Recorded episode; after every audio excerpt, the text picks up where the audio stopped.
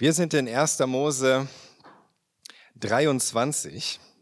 Die letzten zwei Sonntage haben wir uns ja mit Kapitel 22 beschäftigt. Ein Kapitel, das sehr bekannt ist, sehr berühmt, sehr beliebt, ähm, sehr, sehr tiefgründig.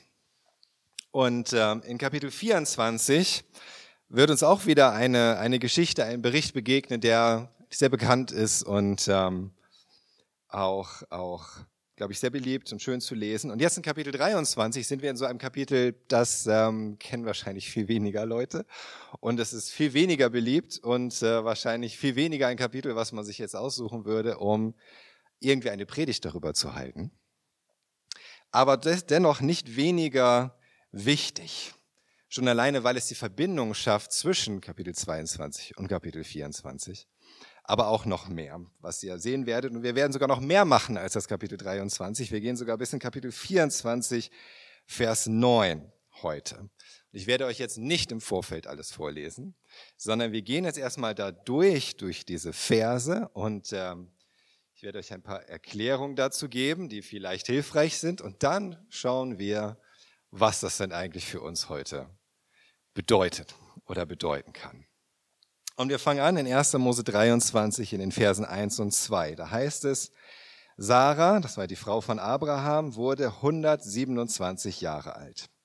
Dann starb sie in Kirjat Arba, dem späteren Hebron, im Land Kanaan. Da ging Abraham hinein, trauerte und weinte um sie.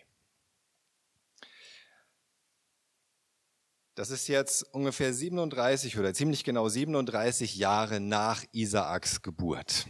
Also Isaak ist an der Stelle 37 Jahre alt, das wissen wir aus den Zahlen, die uns immer berichtet werden. Und Sarah ist jetzt 127 Jahre alt. Und ähm, wusstet ihr, dass Sarah die einzige Frau ist in der Bibel, bei der man irgendwie etwas von ihrem Lebensalter erfährt? Es gibt keine andere Frau in der Bibel, von der wir auch nur zwischendurch irgendwie erfahren würden, wie alt sie gerade ist oder wie alt sie geworden ist. Also es ist wirklich höflich an der Stelle, ja. Aber Sarah ist die einzige, bei der tatsächlich berichtet wird, wie alt sie war an bestimmten Punkten und wie alt sie geworden ist. Also in welchem Alter sie gestorben ist. 127 Jahre ist sie alt geworden. Wahrscheinlich gab es nur eine Frau in der Bibel, die noch älter geworden ist. Wisst ihr welche? Eva.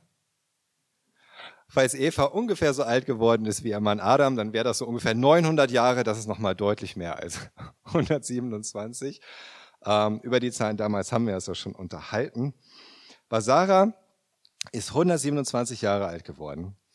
Und warum wird das bei Sarah so erwähnt, ihr Alter? Weil es bei ihr so wichtig war in Bezug, in Bezug darauf, was Gott in ihrem Leben getan hat weil es ja darum ging, dass Gott sie gerufen hat, sie und Abraham, da war Sarah schon 65 Jahre alt oder 60 Jahre alt und dann die Verheißung kam, dass sie tatsächlich, obwohl sie immer unfruchtbar gewesen war, noch ein Kind bekommen sollte, einen Sohn und da war sie schon 90 Jahre alt.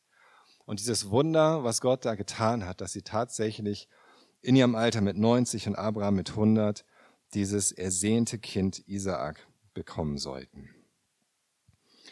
Und jetzt ist Sarah aber doch auch gestorben. 127 Jahre ist sie alt geworden. Abraham war offenbar gerade irgendwo unterwegs auf dem Feld oder so. Deswegen heißt es, er ging hinein in das Zelt, ähm, wo sie war und weinte und trauerte um sie. Und dann heißt es in Vers 3, dann ging er von seiner Toten weg und redete mit den Hethitern. Die Hethiter waren eine der vielen Volksgruppen, die damals in Kanaan wohnten, die das Land bewohnten. Und er spricht mit den Hittitern. Er ist in einem Dorf oder einer kleineren Stadt. Da ist diese Volksgemeinschaft. Ähm, das ist am Tor der Stadt. Da hat man sich versammelt. Da ging man halt ein und aus. Da saß man zusammen, hat geredet, hat Richt gehalten, Geschäfte gemacht. Und da geht er zu den Leuten der Stadt, den Hittitern in seiner Gegend und spricht mit ihnen. Und da lesen wir den Vers 4, und da heißt es, ich bin ein Ausländer und lebe nur als Gast unter euch, verkauft mir ein Stück Land als Grabstätte für meine Familie, dass ich meine Tote dort bestatten kann. Es war damals nicht einfach, als Ausländer einfach nicht nur unter einem Volk zu wohnen, einem, unter einem fremden Volk zu wohnen, sondern tatsächlich auch Land zu erwerben, Eigentum zu bekommen. Das war damals von den Volksgemeinschaften im Allgemeinen nicht gern gesehen. Man konnte als Ausländer kommen, man konnte unter ihnen leben, man musste sich ja ohnehin irgendwie selbst versorgen, ist alles okay, solange es nicht stört, aber tatsächlich dann Land erwerben, das war nicht so beliebt. Denn die, die schon da waren, wollten sich nicht irgendwie verdrängen lassen oder so.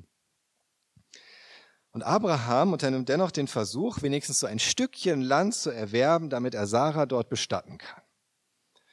Und dann antworten ihm die Hittiter in den Versen 5 und 6, die Hittiter erwiderten Abraham, höre uns an, Herr. Du bist ein Fürst Gottes unter uns. Bestatte deine Tote im vornehmsten unserer Gräber. Keiner von uns wird dir sein Grab verweigern, damit du deine Tote begraben kannst. Also die Reaktion ist erstmal wohlwollend. Die Hittiter respektieren Abraham. Sie haben schon erkannt, dass der Segen seines Gottes auf ihm liegt. Und sie machen Abraham sogar ein großzügiges Angebot. Sie sagen, hey, du musst gar keine Grabstätte kaufen such dir eins unserer schönsten Gräber aus, das waren immer so Höhlengräber im Allgemeinen, und da kannst du deine Tote bestatten. Da kann sie dann in Frieden ruhen. Zwischen den Zeilen sagen sie Abraham damit aber auch, dass es ihnen lieber wäre, er würde kein Land kaufen, sondern dann eben seine Tote irgendwo in einem anderen Grab mitbestatten, damit er kein Eigentum erwirbt.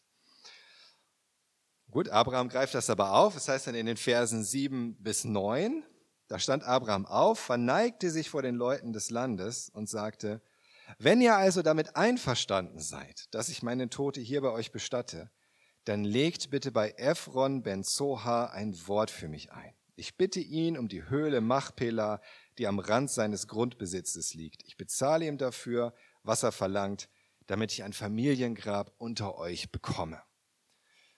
Das heißt, Abraham, der greift jetzt diese grundsätzliche Offenheit auf. Sie haben ja gesagt, gerne kannst du deine Tote hier irgendwo bei uns bestatten, aber er versucht trotzdem auch dieses Eigentum zu erwerben. Und jetzt wendet er sich indirekt nicht mehr an diese große Gemeinschaft, sondern eigentlich an diesen Ephron, von dem er wusste, dass er ja da ist. Und er sagt so zu dieser Gemeinschaft, zu der Volksgemeinschaft, leg doch ein Wort für mich ein bei Ephron. Wahrscheinlich war Ephron sogar so eine Art Anführer, äh, Bürgermeister oder irgendetwas, denn es heißt in Vers 10 wörtlich, dass es seine Stadt war. Seiner Stadt. Weil Abraham zielt jetzt darauf ab, dass gut, wenn im Allgemeinen das natürlich nicht sehr gern gesehen ist, dass jemand sich da ansiedelt und Eigentum erwirbt, dass aber vielleicht Ephron persönlich ein Interesse hat an einem guten Geschäft. Und das ist ziemlich, ziemlich weise von Abraham. Und dann geht diese Verhandlung los und ich lese mal direkt die ganzen Verse 10 bis 16. Ephron saß selbst unter den Hittitern, die sich im Tor ihrer Stadt versammelt hatten, oder wörtlich eben in seiner Stadt versammelt hatten. In ihrer Gegenwart sagte er zu Abraham, Nein, mein Herr, hör mir zu, ich schenke dir das Grundstück und die Höhle. Hier von meinen Landsleuten schenke ich sie dir, damit du deine Tote bestatten kannst. Da verneigte sich Abraham vor den Leuten des Landes und sagte in ihrer Gegenwart zu Ephron, Bitte, hör mich doch an. Ich zahle dir den Preis für das Land. Nimm ihn von mir an, damit ich meine Tote dort bestatten kann. Ephron erwiderte, Hör mich an, Herr. Was bedeutet schon ein Stück Land zwischen dir und mir, das 400 Silberstücke wert ist? Du kannst deine Tote dort bestatten. Abraham ging darauf ein und wog dem Ephron die Menge Silber ab, von der dieser gesprochen hatte, 400 Silberstücke, nach dem bei den Händlern üblichen Gewicht. Es ist jetzt für uns vielleicht alles etwas seltsam, wie die diese ganze Geschichte angehen. Ist jetzt nicht unbedingt so, wie du eine eBay Kleinanzeigen-Anzeige schalten würdest, hier geschenkt oder sowas. Ja, nimm's doch geschenkt und dann meldet sich jemand, nein, ich möchte es gar nicht geschenkt, ich gebe dir noch mehr oder sowas. Passiert bei uns jetzt eher nicht so. Ähm, aber schauen wir uns das mal im Einzelnen an. Ephron hört Abraham, er sitzt ja da, er geht darauf ein. Und dann kommt zunächst mal wieder diese überraschend großzügige Geste, oder? Und er sagt, er bietet ihm das Grundstück geschenkt. Mit der Höhle, das Feld mit der Höhle dabei. Und ich würde dann vielleicht sagen, ah ja, super, damit habe ich gar nicht gerechnet, aber gerne. Danke. Ja? Aber Abraham kennt sich mit der Kultur und den Sitten damals natürlich etwas besser aus. Und er weiß erstens, dass man solche Angebote nie sofort annimmt. Es müsste mehrere Male muss man dieses Angebot ausschlagen. Erst dann darf man es annehmen. Und wenn ich mich richtig erinnere, hat mir auch jemand erzählt, dass zum Beispiel bei den Persern auch so ist, dass wenn dir jemand was anbietet, du dreimal das ausschlägst. Und dann erst darfst du das Geschenk annehmen, wenn ich mich nicht irre. Jedenfalls gibt es immer noch so in diesen Kulturen, was uns als Deutschen natürlich etwas fremd. Ja, wenn er es mir angeboten hat, kann ich es dann nehmen. ja, soll er es mir nicht anbieten, aber das ist eben anders. Ähm, und zweitens weiß Abraham auch, dass ähm, es ohnehin nicht ernst gemeint ist von Ephron. Ephron würde nicht darauf kommen, ihm so ein wertvolles Grundstück zu schenken, wirklich schenken zu wollen. Die Absicht dahinter ist eigentlich eher, dass er Ephron sagt, ich schenke dir das. Und Abraham sagt, nein, nein, nein, nein, ich zahle dir den vollen Preis. Das soll dann hinterher verhindern, dass Abraham noch wieder weiter versucht zu handeln. Denn er hat ja selber gesagt, dass er den vollen Preis zahlen will. Und so erwähnt dann Ephron so mehr oder weniger beiläufig, dass das Grundstück ja 400 Silberstücke wert ist. Ja, ich finde das schon irgendwie, ich finde das witzig. Ich auch so, ach, was ist das zwischen mir und dir, so ein Grundstück, das 400 Silberstücke wert ist. ich meine, 400 Silberstücke, das sind viereinhalb Kilo Silber. Ja, das war auch damals schon nicht wenig für so ein Feld mit Höhle. Aber es heißt dann, Abraham ging darauf ein, wörtlich sogar Abraham gehorchte. Denn Abraham wusste genau, was hier gerade passiert. Er wusste, Ephron will diese 400 Silberstücke haben. Also sagt Abraham, gut, du kriegst diese 400 Silberstücke. Fertig. Und äh, ich finde es toll, wie Abraham hier an dieser Stelle so, so demütig diesen Menschen hier begegnet, obwohl, was wir ja schon gesehen haben, er selber eigentlich wie ein König war mit einer ganzen Armee aber er begegnet diesen Leuten hier demütig, seinen Mitmenschen, um das Grundstück zu kaufen. Und er zahlt den vollen Preis und alle sind zufrieden. Und dann heißt es in Vers 17, und so ging das Grundstück Ephrons, das bei Machpela gegenüber von Mamre liegt, in den Besitz Abrahams über. Die Höhle und das dazugehörende Land mit allen Bäumen darauf. Vor den Augen aller Männer, die im Tor versammelt waren, wurde es als Eigentum Abrahams bestätigt. Dort in der Höhle von Machpela gegenüber von Mamre bei Hebron im Land Kanaan begrub Abraham seine Frau Sarah. So kam das Feld und die Höhle der Hethiter als Grabstätte für seine Familie in den Besitz Abrahams. Dieser ganze Ablauf des Verkaufsgesprächs zwischen Ephron und Abraham entspricht genau dem, wovon man heute weiß, dass es damals bei den Hethitern üblich war wie so etwas abläuft und damit ein rechtskräftiger Vertrag zustande kommt. Es gab ja damals keine Notare, man konnte auch nicht schnell was ausdrucken und unterschreiben oder irgendetwas. So auf diese Weise kam ein rechtskräftiger Vertrag zustande. Und so wird das hier auch mehrmals betont, dass Abraham vor Zeugen rechtskräftig das ganze Grundstück samt Bäumen gekauft hat. Übrigens ist es interessant, bei den Hittitern wurden die Bäume immer gesondert genannt. Die waren besonders wertvoll. Ja, also es war wichtig zu erwähnen, die Bäume gehören auch dazu. Und später wird es auch in 1. Mose immer wieder betont. In Kapitel 24, in Kapitel 49, in Kapitel 50 wird immer wieder darauf hingewiesen, dass Abraham dieses Grundstück rechtskräftig und rechtmäßig als Eigentum erworben hat. Für sich und seine Nachkommen. Warum das so wichtig ist, sehen wir gleich noch. Aber damit sind wir noch nicht am Ende. Nicht nur Sarah war ja im hohen Alter und inzwischen gestorben, Abraham war ja noch älter. Und er musste auch anfangen vorzusorgen, sozusagen. Ja, ein bisschen in die Zukunft schauen für die Zeit, wenn er nicht mehr sein wird. Tatsächlich ist Abraham danach noch, oder hat Abraham danach noch knapp 40 Jahre gelebt, aber das konnte er nicht wissen mit seinen 137, dass er insgesamt 175 wird. Und so geht es weiter, in Kapitel 24, die Verse 1 bis 4. Abraham war inzwischen sehr alt geworden und Jahwe hatte ihn in jeder Hinsicht gesegnet. Das sagte Abraham zu seinem ältesten Diener, der alles verwaltete, was er besaß, in Verantwortung vor meiner Nachkommenschaft will ich dich schwören lassen bei Jahwe, dem Gott des Himmels und der Erde, dass du meinem Sohn keine Frau auswählst, die hier aus dem Land Kanaan stammt Du sollst in meine Heimat gehen und dort unter meiner Verwandtschaft eine Frau für meinen Sohn Isaak suchen. Dieser älteste Diener von Abrahams Dienern hier, das ist vielleicht der Eliezer. Erinnert ihr euch, von dem hat er gesprochen in 1. Mose 15, da hatte er noch keinen Sohn und er sagt zu Gott, mein Diener Eliezer wird wahrscheinlich alles erben, weil er sozusagen so der Erste unter den Dienern war und schon sehr lange bei Abraham. Und wahrscheinlich ist das der gleiche, von dem hier die Rede ist. Jetzt hat Abraham ja Kinder bekommen, den Ismael und dann auch den Isaak, der jetzt als sein Erbe auserwählt ist. Und dieser treue Diener, statt selbst das Erbe zu bekommen, bekommt jetzt die Aufgabe für den Erben, die richtige Frau zu suchen. Wozu sich Abraham offenbar nicht mehr in der Lage fühlt. Außerdem war das damals auch eher die Aufgabe der Mutter, sozusagen, zu helfen, dass der Sohn irgendwie eine Frau findet. Und dennoch ist es Abraham wichtig, dass Isaak nicht nur irgendeine Frau heiratet, es soll eine aus seiner Verwandtschaft sein. Keine von den Völkern, die in Kanaan lebten. Damit die auserwählte Linie Isaaks sich nicht mit den Kanaanäern vermischt.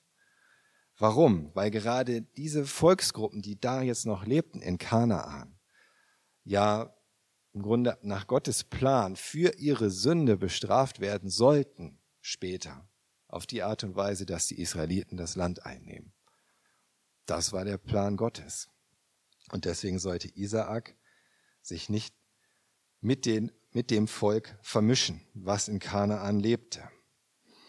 Und dann heißt es in den Versen 5 bis 9, der Diener erwiderte, was soll ich aber tun, wenn die Frau mir nicht in dieses Land hier folgen will? Soll ich dann deinen Sohn in deine Heimat zurückbringen? Auf keinen Fall, sagte Abraham, mein Sohn soll niemals dorthin zurück. Jahwe, der Gott des Himmels, der mich aus meiner Sippe und Heimat geholt, der mir geschworen hat, meinen Nachkommen dieses Land hier zu geben, der wird seinen Engel vor dir herschicken, dass du eine Frau für meinen Sohn von dort holen kannst. Wenn die Frau dir nicht folgen will, bist du von dem Schwur frei. Aber meinen Sohn darfst du nicht dorthin zurückbringen. Da schwor der Diener bei der Nachkommenschaft Abrahams, seines Herrn, so zu handeln. Keine Frau von den Kananäern, aber gleichzeitig soll Isaak auch, auch auf keinen Fall wieder zurück zu Abrahams Verwandtschaft und das verheißene Land verlassen. Keine einfache Aufgabe für den Diener, oder? Will ich sagen. Ist ja schon schwer genug, überhaupt irgendwie so ein Match zu finden, aber dann auch noch unter diesen Voraussetzungen. Aber mit Gottes wunderbarer Hilfe wird es funktionieren, das sehen wir dann beim nächsten Mal. Aber noch eine Erklärung. Vielleicht heißt es in eurer Bibelübersetzung bei dem Schwur, den der Diener dem Abraham leisten soll, da heißt es vielleicht in eurer Übersetzung, lege deine Hand unter meine Hüfte bei dem Schwur. Lege deine Hand unter meine Hüfte, also irgendwo hier. Da fragt man sich, warum soll er das machen? Und die Geste hat nichts Anrüchiges oder so, sondern beim Schwur die Hand da in diesem Bereich zu legen, soll eben den Charakter des Schwurs an dieser Stelle äh, verdeutlichen, dass es nämlich um die Zukunft von Abrahams Nachkommenschaft geht, weil da unten ist nun mal so ne, der Bereich, da geht es um Nachkommenschaft sozusagen. Und deswegen heißt es in unserer Übersetzung hier auch direkt, ich schwöre, schwöre in Verantwortung vor meiner Nachkommenschaft. Weil das, und das ist, was Abraham damit bezwecken wollte, dass der Diener dahin seine Hand legt bei dem Schwur. Und Abraham ist dabei ganz sicher, dass es gelingen wird, denn er sagte in Vers 7, Jahwe, der Gott des Himmels, der mich aus meiner Sippe und Heimat geholt hat, der wird seinen Engel vor dir herschicken, sodass du eine Frau holen kannst aus Mesopotamien. So, auf der einen Seite zeigt uns der Bericht einfach, wie das Leben von Sarah und in gewisser Hinsicht auch von Abraham zu Ende gegangen ist. Denn das ist so das Letzte, was wir von Abraham lesen, auch wenn er dann auch noch fast 40 Jahre gelebt hat. Wir lesen dann nur noch, dass er mit 175 Jahren gestorben ist und begraben wurde. Zwei Kapitel später. Und das ist das Letzte hier, was wir von Sarah und von Abraham lesen im Grunde. Und wir sehen, Sarah und Abraham sind also auch gestorben und sie wurden begraben. Und das in einer schicken Höhle in der Nähe von Hebron. Amen. Nein, der weiß vielleicht. Und ich glaube, dass wir hier noch viel mehr lernen können. Von Abraham, nämlich Glauben, der über den Tod hinausreicht. Glaube über den Tod hinaus. Warum wollte Abraham unbedingt diese eigene Grabstätte auf dem eigenen Grundstück in einem Land, in dem er bisher auch nur 60 Jahre lang als Ausländer gelebt hat. Es war offensichtlich auch möglich, Tote einfach so zu begraben, ohne gleich eine Grabhöhle zu kaufen. Abraham hatte ungefähr 1000 Leute in seinem Haushalt, eine Mägden und Knechten und Viehhirten. 60 Jahre lang. Da sind Dutzende oder vielleicht sogar Hunderte in der Zwischenzeit gestorben, die auch irgendwie begraben werden mussten.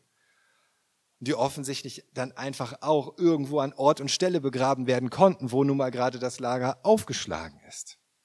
So wie Jakob es übrigens später auch mit seiner Frau Rahel macht, der Enkel Abrahams. Warum also jetzt hier diese Grabhöhle unbedingt kaufen? Für Sarah. Und das in einem Land, in dem er Ausländer ist und sonst nichts hat. Kein Eigentum, kein Besitz. Dieser teure Kauf lediglich für ein Grab, der hatte nur Sinn, wenn Abraham davon ausging und überzeugt war, dass nicht nur er, sondern auch seine Kinder und seine Kindeskinder in diesem Land schlussendlich leben würden und sterben würden. Und es war ja ein Familiengrab, was er gekauft hat. Damals war es so wie eine Gruft sozusagen und da hat man nacheinander immer die Generation, wenn sie gestorben ist, begraben. Wenn sie gestorben, sind, die Generation. Die alten Knochen, die hat man ein bisschen zusammengesammelt, manchmal in so einen kleinen Kasten getan, dann ist das alles viel kompakter und nimmt nicht so viel Platz weg. Manchmal hat man die Knochen auch einfach irgendwie in den hinteren Bereich der Höhle gefegt. Ja, das war dann vielleicht die Uroma, von der man eh nichts mehr wusste. Aber so war das. Man hatte dieses Grab da und es war ein Familiengrab. Und Abraham hat offensichtlich damit gerechnet, seine dass er das auch für seine Kinder und für seine Kindeskinder kauft. Dieses Feld und diese Grabhöhle dabei. Er hatte jetzt schon über 60 Jahre im Land Kanaan gelebt, er war umhergereist, er hatte sich hier und dort aufgehalten, er musste Kämpfe bestehen, er hatte die Zerstörung Sodom und Gomorras mit ansehen müssen, er war um, hatte Wunder erlebt, aber er hatte immer noch keine Handbreit Land bekommen in diesem verheißenen Land. Nichts, womit er irgendwie etwas hätte machen können. Dabei hatte Gott ihm ja gesagt, in 1. Mose 17, Vers 8, ich werde euch das ganze Land Kanaan geben, in dem du jetzt als Fremder lebst. Es wird dein Nachkommen für immer gehören. Und ich werde ihr Gott sein. Das hatte er gesagt. Aber er hatte noch nichts bekommen. Es das heißt zum Beispiel auch in Apostelgeschichte 7, Apostelgeschichte 7, Vers 5, da sagt Stephanus rückblickend, ja, tausende Jahre später, er gab ihm aber keinen Grundbesitz darin, nicht einen Fuß breit. Doch er versprach ihm und seinen Nachkommen das Land zu geben, obwohl Abraham damals auch kein Kind hatte. Das ist auch bis dahin, im Grunde hatte Abraham nichts in diesem Land. Und auch wenn er diese Grabhöhle gekauft hat in diesem Feld, hatte er eigentlich immer noch nichts. Kein brauchbares Land, auf dem er sich hätte ansiedeln können, Landwirtschaft betreiben, Häuser bauen, eine Stadt gründen, sich in Sicherheit bringen, nichts davon. Gar nichts. Das alles blieb Abraham bis zum Schluss verwehrt. Und nun ist jetzt sogar schon seine geliebte Frau Sarah gestorben. Und ich könnte mir vorstellen, dass Abraham eigentlich immer gehofft hatte, irgendwann kann ich mich damit Sarah hier zur Ruhe setzen. Dann hat das ein Ende mit den Zelten und dem Herreisen und der Unsicherheit. Und dann können wir uns einfach mal ein schönes kleines Häuschen, wo wir zusammen unseren Lebensabend verbringen und unseren Kindern und Enkelkindern beim Spielen zuschauen oder so. Aber es ist nicht passiert. Sarah ist gestorben, er hatte noch kein Land und sein Sohn Isaak war schon 37 Jahre alt und hatte immer noch keine Kinder, noch nicht mal eine Frau. Aber Abraham glaubte. Er glaubte.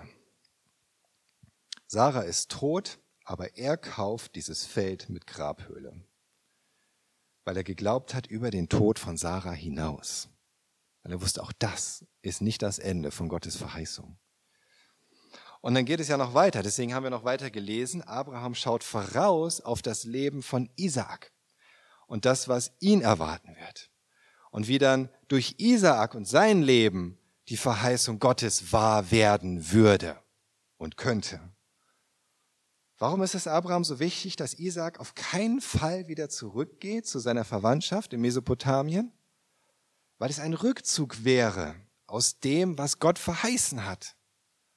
Gott hatte Abraham ja gerade berufen und gesagt, zieh da weg in das Land, das ich dir zeigen werde. Und er hat Abraham auch immer wieder gezeigt, wenn du hier versuchst, irgendwie rauszukommen, weil du zum Beispiel Angst hast, dass es dir eine Hungersnot gibt, wird das, bringt dir das nichts Gutes. Ja, als er zum Beispiel nach Ägypten gegangen war. Er wollte, dass Abraham da bleibt, im Glauben, dass Gott die Verheißung wahr macht. Und so wollte Abraham, dass Isaak bleibt und glaubt an diese Verheißung, dass das Land seinen Nachkommen gehören wird. Abraham wollte nicht aufgeben. All das, was Gott versprochen hatte, wofür er und Sarah gelebt hatten, wofür sie gelitten hatten, gehofft hatten, gebetet hatten, geglaubt hatten, sich gefreut hatten, als Isaak geboren wurde. Und Abraham ist nicht zögerlich, diese Verheißung auch auf Isaak zu übertragen. Er sagt nicht, ja, das ist mein Glaube, keine Ahnung, was mit Isaak passiert. Er wusste, wenn das für mich gilt, gilt das für Isaak. Das, was Gott mir gesagt hat, wird für Isaak genauso wichtig sein. Auch wenn Isaak bis dahin ja nicht mal eine Frau hatte, geschweige denn Kinder. Aber Abraham weiß, dass dieser allmächtige Gott, der sich immer als treu erwiesen hat und zuverlässig, dass er das genauso auch bei Isaak tun wird. Ganz genauso. Wenn Isaak nur an der Verheißung im Glauben festhält, wie Abraham es getan hat. Abraham war sehr alt und er wusste nicht, wie lange er noch leben würde. Ob er die Erfüllung noch sehen würde oder auch nur die Heirat von Isaak, Sieht so aus, als wäre er da noch nicht einmal sicher, ob er das noch erlebt, wie sein Sohn überhaupt heiratet. Aber er glaubte über seinen eigenen Tod hinaus. Und das heißt im Hebräerbrief, im Hebräerbrief, Neuen Testament, Kapitel, 3, Kapitel 11, Vers 13, Hebräer 11, Vers 13. All diese Menschen, und da gehört Abraham dazu, haben Gott bis zu ihrem Tod vertraut, obwohl sie noch nicht erhielten, was er ihnen zugesagt hatte. Doch sie sahen die Erfüllung der Zusagen von fern und freuten sich darauf. Und ganz offen sagten sie, dass sie hier auf der Erde nur Gäste und Fremde seien. Das bezieht sich direkt auf Abraham und auch Isaak und Jakob, der selbst sein Sohn Isaak und sein Sohn Jakob waren ja immer Fremde in Kanaan. Dass tatsächlich ihre Nachkommen, das Volk Israel, sich dort ansiedelt, kam erst viel später. Abraham kannte Jesus Christus nicht, wie wir ihn kennen können. Abraham hatte das Neue Testament nicht. Er hatte noch nicht mal das Alte Testament. Er ist ja selbst gerade hier am Anfang sozusagen des Alten Testaments. Er wusste nicht, was nach ihm kommen würde, aber Abraham glaubte. Er glaubte dem, was Gott ihm gesagt und gezeigt hatte. Und ist euch das bewusst, dass das hier Abrahams letzte Worte sind?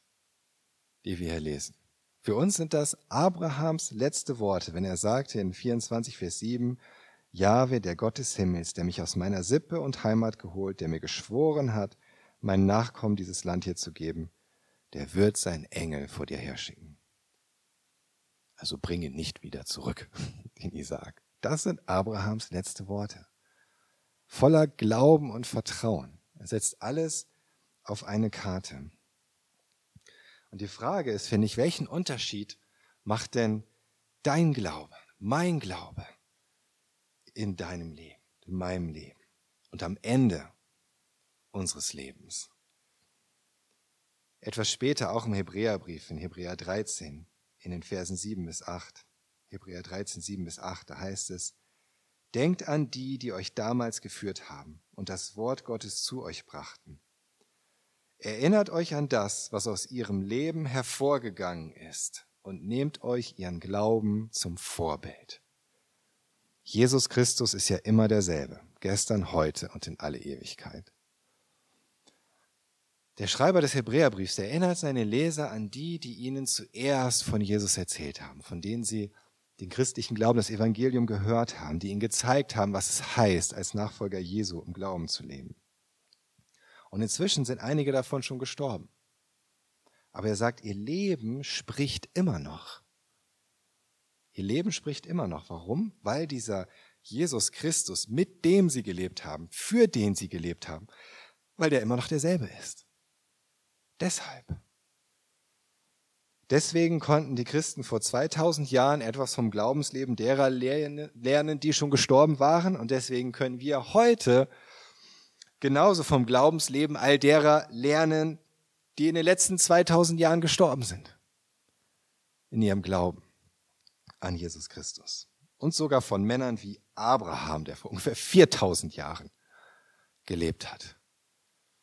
Der Jesus noch nicht kannte, aber wie, es, wie wir gelesen haben, von ferne sah, der so einen Eindruck bekommen hat durch seine Gottesbegegnung, wie Gott ist, was Gott vorhat und was Gott tun wird. Und der sah, was Gott verheißen hatte und glaubte. Und es heißt hier, erinnert euch an das, was aus ihrem Leben hervorgegangen ist. Wisst ihr, was da wörtlich steht? Da steht wörtlich, erinnert euch an das Ende ihres Lebenswandels. Das Ende ihres Lebenswandels oder das Ergebnis ihres Lebenswandels. Man kann es so oder so übersetzen. Es könnte sich also auf das beziehen, was ihr Leben und ihre Art zu leben mit Jesus bewirkt hat. Es könnte sich auch darauf beziehen, wie sie am Ende ihres Lebens mit Jesus gegangen sind. Weil das häufig auch ganz entscheidend ist. Und beides, beides kann für uns inspirierend und wertvoll sein. Vielleicht bist du ja auch schon etwas älter oder du fühlst dich zumindest so wie ich. ja, so ergraut. Wie soll dein Glaubensleben mit Jesus zu Ende gehen? Ich glaube, es ist nie zu früh, auch darüber nachzudenken, weil wir auch nie wissen, wann es zu Ende gehen wird. Wie soll dein Glaubensleben mit Jesus zu Ende gehen? Ich glaube, leider ist es häufig so, dass wir am Anfang des Weges sehr euphorisch sind und dynamisch und energiegeladen, aber im Laufe der Zeit und so mit dem Alter so immer gesetzter werden und ruhiger. Und das auch so in unserem Glauben. Und das kann seine positiven Seiten haben. Ähm, das kann aber auch dazu führen, dass immer weniger Leidenschaft da ist immer weniger wirklich pulsierende Liebe für unseren Erlöser und wirklich so eine Leidenschaft für das Leben im Glauben. So als würdest du einen Lauf anfangen und du denkst am Anfang, das wird ein Sprint und dann stellt sich raus, es wird ein Marathon und zum Ende hin hast du echt keine Puste mehr. ja, dumm gelaufen, im wahrsten Sinne des Wortes. Und wenn dann noch die Herausforderungen des Alters kommen, immer mehr Einschränkungen, Krankheit, leiden. Glaub mir, ich weiß, wovon ich rede. Ich werde in einer Woche 45. Ja, und ich, ich merke es am eigenen Leib. Wenn es dann sogar auf das Ende zugeht, sich die Frage stellt, glaube ich wirklich an das ewige Leben? Zum Angesicht des Todes. Glaube ich wirklich an das ewige Leben? Glaube ich wirklich, dass Gott seine Zusage an mir erfüllt über meinen Tod hinaus? so wie Abraham es geglaubt hat.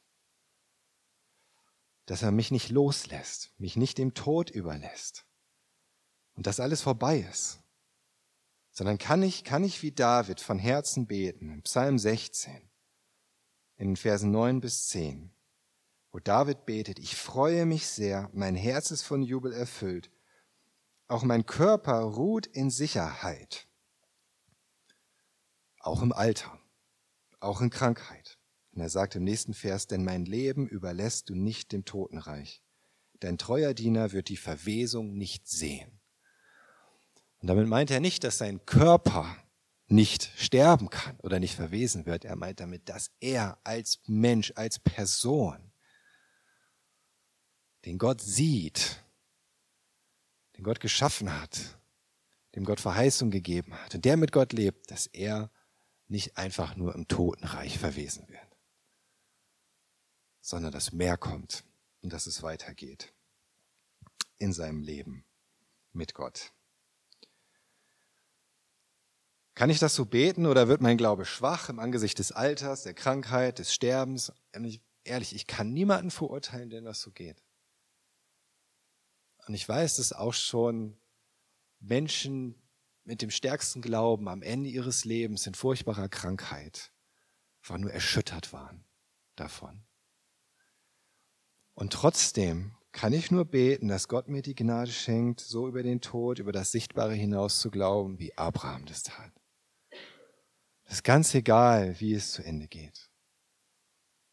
Selber festhalten an diesem Glauben, an Jesus. Und wir sollten beten für alle, bei denen wir merken, wissen, erleben, dass es auf dieses Ende hinausläuft. Für, sie, für die sollten wir beten, dass Gott ihnen diese Gnade schenkt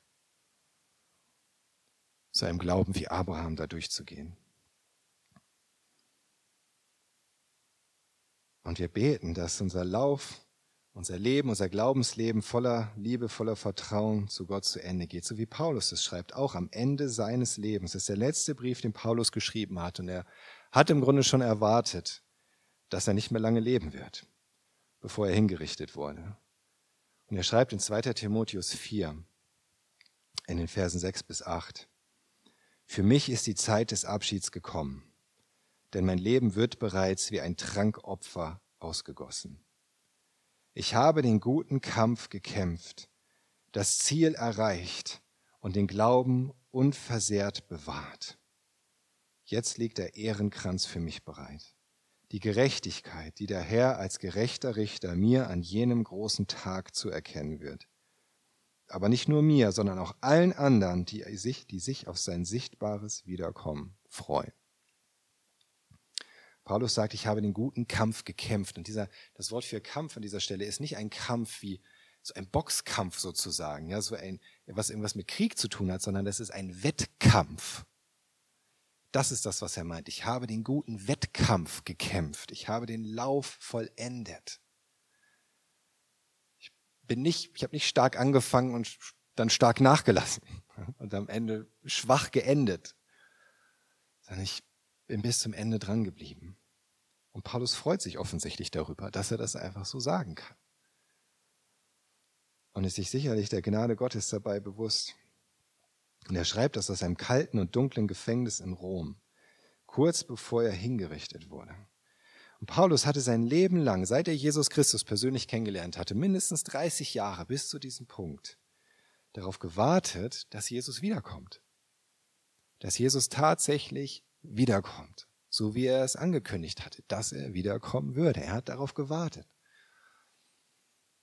Er hat gedacht, das kann jederzeit passieren, dass er seine Zusage erfüllt, dass die Christen in den Himmel geholt werden, dass er einen neuen Himmel, eine neue Erde macht. Aber Paulus hatte das nur im Glauben gesehen. Hier auf der Erde durfte er es nicht erleben. Obwohl er überzeugt war, es würde doch bald passieren. Aber er durfte das nicht erleben. Und dennoch hält er an seinem Glauben über den Tod hinaus fest. Und das ist, ist doch das Erstaunliche, was er hier schreibt, oder? Wir es gelesen haben in, in Vers 8. Der Ehrenkranz liegt für mich bereit, aber nicht nur mir, sondern auch allen anderen. Und er ist nicht einfach nur die an Jesus glauben, sondern die sich auf sein sichtbares Wiederkommen freuen. Paulus hatte sich darauf gefreut. Er hat sich darauf gefreut, eines Tages werde ich Jesus sehen. Dann wird es alles hier, diese ganze, ganze Welt mit all ihrer Krankheit, Leid, Tod, Sünde, alles, was hier kaputt ist, wird dann zu Ende sein. Und es wird passieren, dass Jesus wiederkommt. Er hat es nicht gesehen. Er hat sich darauf gefreut und ihm musste langsam klar werden, die Zeit wird knapp. Aber es lässt ihn nicht irgendwie diesen Glauben loslassen an Jesus. Oder irgendwie das in den Wind schlagen, so, naja, wenn es jetzt in meiner Lebenszeit nicht passiert ist, dann wird es wohl nie passieren. Dann war es vielleicht doch alles Quatsch. Das sagt er nicht. Sondern er hält daran fest und er ermutigt im Grunde dazu, weiterhin alle auch, die nach ihm kommen, sich auf dieses sichtbare Wiederkommen zu freuen.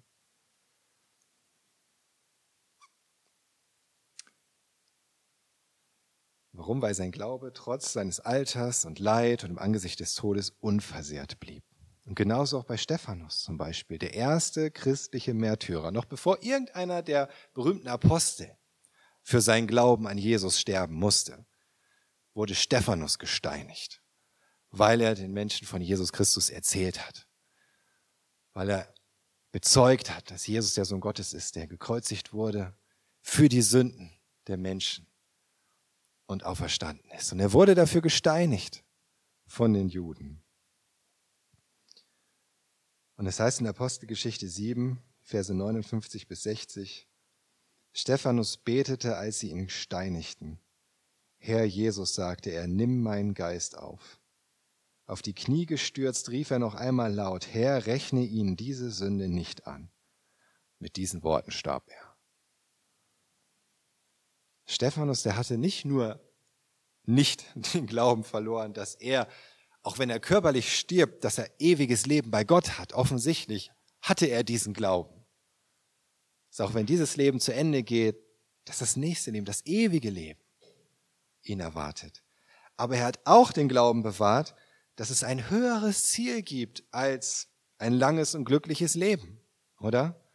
Er hat diesen Glauben bewahrt, dass das Ziel ist, dass möglichst viele Menschen Jesus finden, Vergebung der Sünden empfangen, Gottes Liebe erleben und ihn dafür preisen. Deswegen betet er so in den letzten Sekunden seines Lebens. Rechne ihn diese Sünde nicht an, genau wie sein Herr, Jesus am Kreuz. Vater, vergib ihnen, denn sie wissen nicht, was sie tun. Das hat Stephanus bis zuletzt bewahrt. Oder ich denke an den berühmten Missionar David Livingstone. Da ist nochmal in den Sinn gekommen. Im 19. Jahrhundert. Afrika-Missionar, Entdecker, unglaublicher Mann. Ist am Ende, als er gestorben war, hat man ihn gefunden in Afrika in so einem Verschlag auf Forschungsreise, kniend, betend, gestorben. Bis zuletzt. Er war noch trotz Krankheit auf immer weiter gereist, bis er nur noch getragen werden konnte. Und zuletzt hat man ihn dann so in, seinem, in seiner Hütte gefunden, auf den Knien. Was für ein Ende, oder? Was für ein Ende. Lass uns beten, dass wir genauso bis zum Schluss den guten Kampf kämpfen, das Ziel erreichen, in diesem Leben den Glauben bis zuletzt bewahren. Ganz gleich, unter welchen Umständen unser Leben hier zu Ende geht. Vielleicht ist Alter und Tod aber auch noch ganz weit weg für dich. Du denkst, du kannst dir ja später noch Gedanken darüber machen, oder? Aber es heißt ja eben nicht nur, erinnert euch an ihr Ende des Lebens, sondern es kann ja genauso gut heißen, erinnert euch an das Ergebnis ihres Lebens. Das, was daraus hervorgegangen ist. Und das beginnt schon vor dem Ende des Lebens, oder? Das, was aus deinem Leben hervorgeht. Und mir ist aufgefallen, wenn ich sicher gehen will, dass das Ende meines Lebens ein Zeugnis ist für meinen Glauben an Jesus Christus, dann ist wohl der beste und wirkungsvollste Weg, dass ich schon jetzt mich an jedem einzelnen Tag frage, was macht das denn für einen Unterschied, dass ich glaube an Jesus? Was ist denn das Ergebnis davon heute? Und wenn ich mich das jeden einzelnen Tag frage, was ist das Ergebnis meines Glaubens heute, dann wird es auch am letzten Tag meines Lebens so sein. Selbst wenn ich mir nicht einmal bewusst bin, dass es der letzte Tag meines Lebens ist. Oder?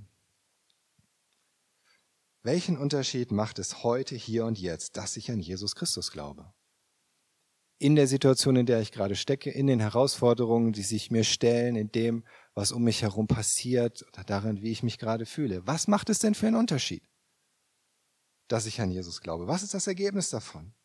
Im Gegensatz zu denen, die nicht an Jesus Christus glauben. Wie zeigt sich das heute, dass ich im Glauben lebe, aus dem Glauben lebe und nicht nur im Schauen, so wie der Rest der Welt? Wenn ich mich zum Beispiel ärgere über ein körperliches Leiden, wie meinen Tennisarm, meine Schmerzen im Knie, die ich übrigens wirklich habe, ja, und Gefahr laufe, mir dadurch die Laune verderben zu lassen. Ich denke, oh, das ist alles Mist. Und was macht es denn dann für einen Unterschied, dass ich an Jesus glaube? Oder wenn ich mich frage im Laufe der Woche, wie es noch irgendwie zu einer Predigt am Sonntag kommen soll, nachdem die ganze Woche so gelaufen ist, wie ich sie überhaupt nicht geplant habe und immer irgendwas dazwischen kam. Ich denke, was soll das daraus noch werden? Aber dann frage ich, was macht es denn für einen Unterschied, dass ich glaube? Oder?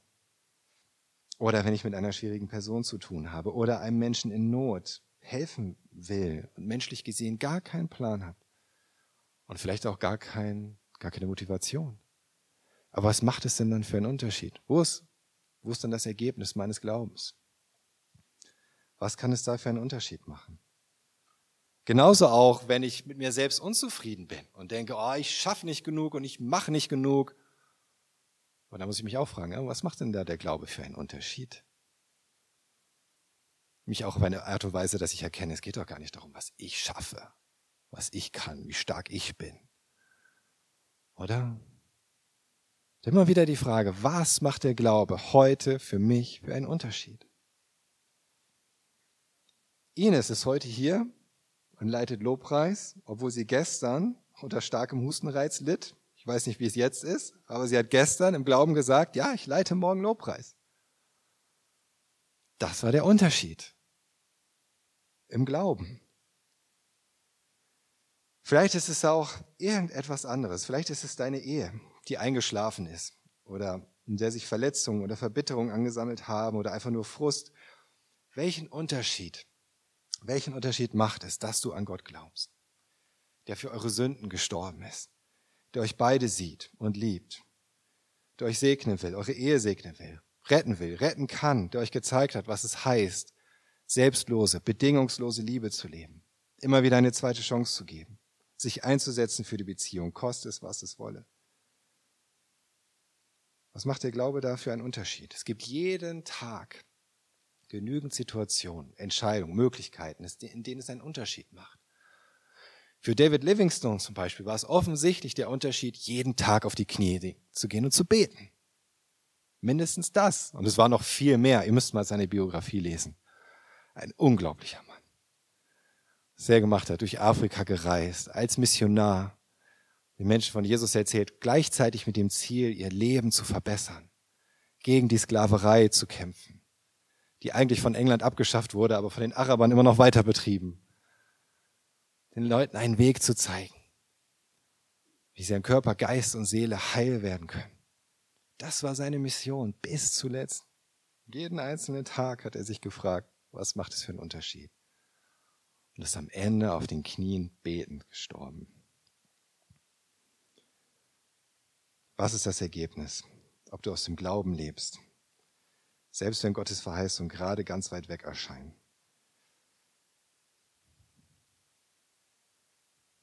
Aber gerade diese Verheißung, auch wenn du sie nicht siehst, sind das Fundament deines Lebens.